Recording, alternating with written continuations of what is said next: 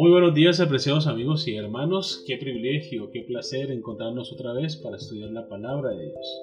Amén, así es, qué bondadoso es nuestro Dios al regalarnos una nueva mañana, un nuevo día para poder compartir de su palabra, para poder buscar su presencia. Así que aquí estamos, vamos a empezar con ustedes, Stephanie Franco. Y Eric Bienvenidos.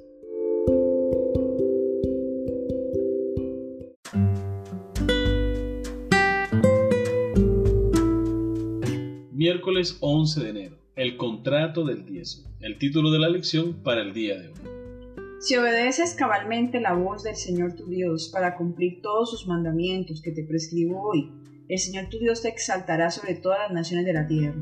Además, las siguientes bendiciones vendrán y te alcanzarán si obedeces la voz del Señor tu Dios. Deuteronomio capítulo 28 versículos 1 y 2 es nuestro versículo para memorizar. Existe una estrecha conexión espiritual entre la práctica del diezmo y nuestra relación con Dios. Los israelitas prosperaban cuando obedecían a Dios y eran fieles en el diezmo. Al contrario, experimentaron tiempos difíciles cuando no obedecieron. Por lo visto, seguían un ciclo de obediencia y prosperidad y luego de desobediencia y problemas. Fue durante uno de estos periodos de infidelidad que Dios, mediante el profeta Malaquías, propuso un contrato bilateral con su pueblo. Vamos a leer Malaquías capítulo 3 versículos 7 al 11. ¿Cuáles son las promesas y las obligaciones que se encuentran en estos versículos? Malaquías capítulo 3 versículos 7 al 11. Desde los días de vuestros padres os habéis apartado de mis leyes, y no las guardasteis. Volveos a mí, y yo volveré a vosotros, ha dicho Jehová de los ejércitos. Mas dijisteis, ¿en qué hemos de volvernos? ¿Robará el hombre a Dios? Pues vosotros me habéis robado. Y dijisteis, ¿en qué te hemos robado? En vuestros diezmos y ofrendas. Malditos sois con maldición, porque vosotros, la nación toda, me habéis robado. Traed todos los diezmos al alfolí y hay alimento en mi casa. Y probadme ahora en esto, dice Jehová de los ejércitos, si no abriré las ventanas de los cielos y derramaré sobre vosotros bendición hasta que sobreabunde. Reprenderé también por vosotros al devorador, y no destruirá el fruto de la tierra, ni vuestra vid en el campo será estéril, dice Jehová de los ejércitos. Muy bien, recordemos la pregunta. ¿Cuáles son las promesas y las obligaciones que se encuentran en estos versículos?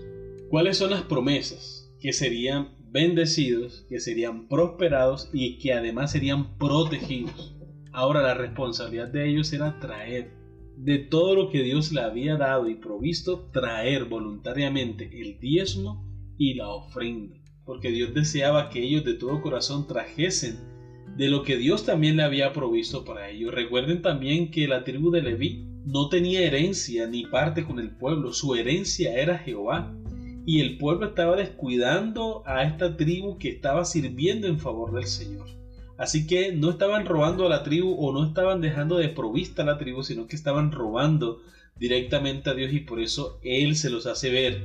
Y hace un pacto bilateral donde Él promete bendecir, promete cuidar, siempre y cuando ellos también fueran leales y trajesen el diezmo, la ofrenda, como primicia de cada cosa que Dios le permitía obtener o ganar. Es importante notar también que aquí ellos habían cometido un error. Estaban dejando de entregar los diezmos y Dios no los castiga, no les da una reprensión, sino que por el contrario solamente les dice, traigan los diezmos. Es todo, ¿qué quiero que hagan? Hagan lo que no han hecho tráiganos. Y es paciente. Es como un padre cuando le da otra oportunidad a su hijito o a su hijita. Así nos trata Dios. Amén. Dios prometió al pueblo que si éste se volvía a Él, Él se volvería a ellos. Cuando le preguntaron qué quería decir con volverse a Él, dijo explícitamente, dejen de robarme el diezmo y las ofrendas. El robo era la razón de la maldición que estaban recibiendo. Esta es la solución de Dios al problema de la maldición traigan todo el diezmo a la tesorería. Malaquías capítulo 3 versículo 10. Y pruébenme para ver si no abro las ventanas de los cielos y vacío sobre ustedes bendición hasta que sobreabunde. Si no tenemos suficiente espacio para recibir esa bendición, tenemos un excedente con el que podemos ayudar a otros y promover la causa de Dios. El que dio a su Hijo unigénito para que muriera por ustedes ha hecho un pacto con ustedes él les da sus bendiciones y en cambio requiere que le lleven sus diezmos y ofrendas. Nadie se atreverá a decir que no comprendió este asunto. El plan de Dios concerniente a los diezmos y a las ofrendas está claramente establecido en el tercer capítulo de Malaquías. Dios pide que sus instrumentos humanos sean fieles al contrato que Él ha hecho con ellos. Consejo sobre mayordomía cristiana, páginas 78 y 79. Uno de los ciclos positivos de obediencia se registra durante el reinado del rey Ezequías de Judá. Hubo un revivamiento auténtico en Judá y el pueblo comenzó a devolver fielmente sus diezmos y sus ofrendas a la tesorería del templo. Llevaban tanto que se apilaba de a montones en el templo. Segundo de Crónicas, capítulo 31, versículo 5, relata lo que sucedió cuando los israelitas dieron generosamente las primicias del grano, del vino, del aceite, de la miel y de todos los frutos de la tierra. Trajeron igualmente en abundancia el diezmo de todas las cosas. Muy bien, hemos llegado a la pregunta final. ¿Qué dice la devolución de tu diezmo o la falta de ello acerca de tu espiritualidad y de tu relación con Dios?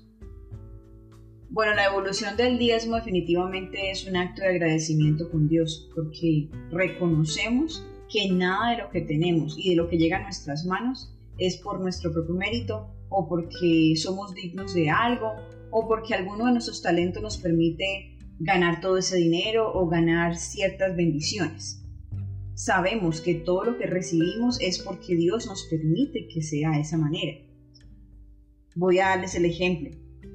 Si tú eres un constructor y tú vas todos los días a la obra a hacer tu parte, a hacer lo que te corresponde hacer, tú te ganas su salario, ¿verdad? Pero ¿qué pasa si algún día tú amaneces enfermo? O simplemente un día no te puedes parar de la cama, no puedes trabajar.